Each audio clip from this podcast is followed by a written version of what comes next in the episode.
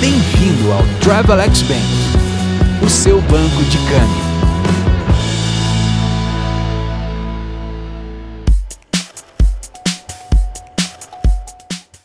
Olá, eu sou a Mariana Gomide, gerente comercial do Travelex Bank. Hoje é 4 de maio de 2020.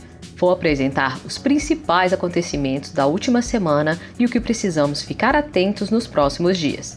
Queremos manter você sempre informado. Vem comigo! Agora vamos falar um pouco sobre o novo coronavírus. O Brasil já ultrapassa a marca de 100 mil infectados pelo novo coronavírus. O Ministério da Saúde também registrou 275 novos óbitos. O total já chega à marca de 7.025 casos. Agora, o que foi comentado sobre o governo brasileiro nesta última semana. Na semana passada, o presidente Jair Bolsonaro demonstrou apoio do governo federal à equipe econômica chefiada pelo ministro Paulo Guedes e à política de responsabilidade com os gastos públicos. Com apoio público a Guedes, Bolsonaro tenta afastar os rumores de que haverá mudanças na política econômica fazendo com que o principal índice da Bolsa de Valores de São Paulo voltasse a subir. Ainda na última semana, o ministro da Economia Paulo Guedes defendeu que o dinheiro do Estado gasto em obras de infraestrutura não pode se sobrepor às reformas estruturais.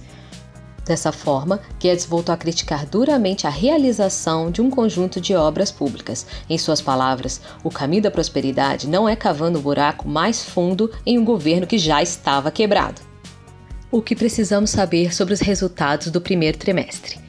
A divulgação dos resultados do primeiro trimestre de 2020 das empresas listadas na Bolsa começou na última semana de abril e se encerrará em junho.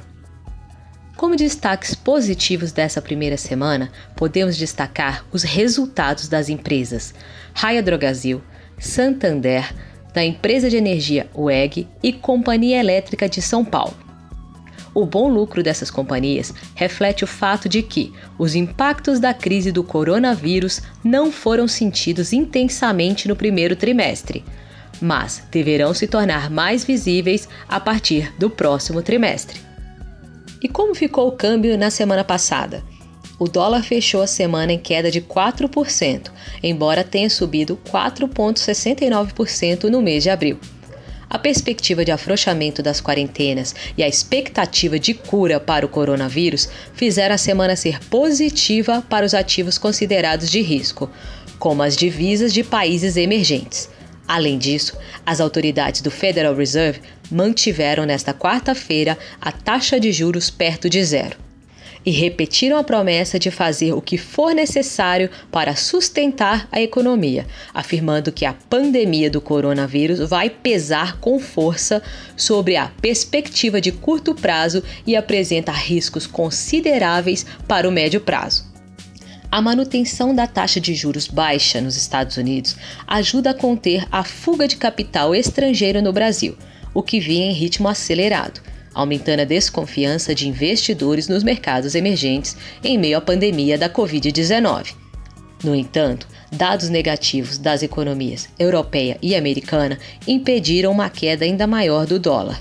Os piores números vieram da zona do euro, que registraram contração de 3,8% do produto interno bruto do primeiro trimestre, os dados semanais sobre pedidos de seguro-desemprego nos Estados Unidos também pesaram negativamente. Foram registrados 3 milhões 839 mil pedidos.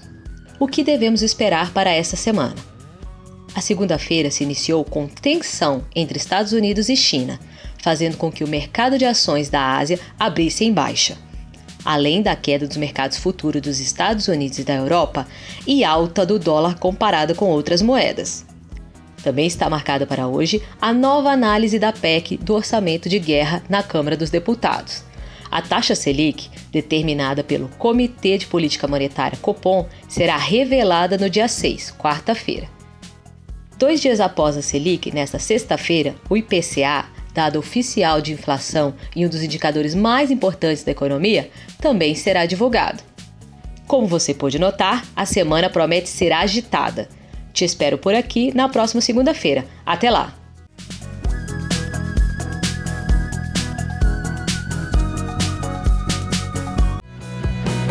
Bem-vindo ao Travelex Bank, o seu banco de câmbio.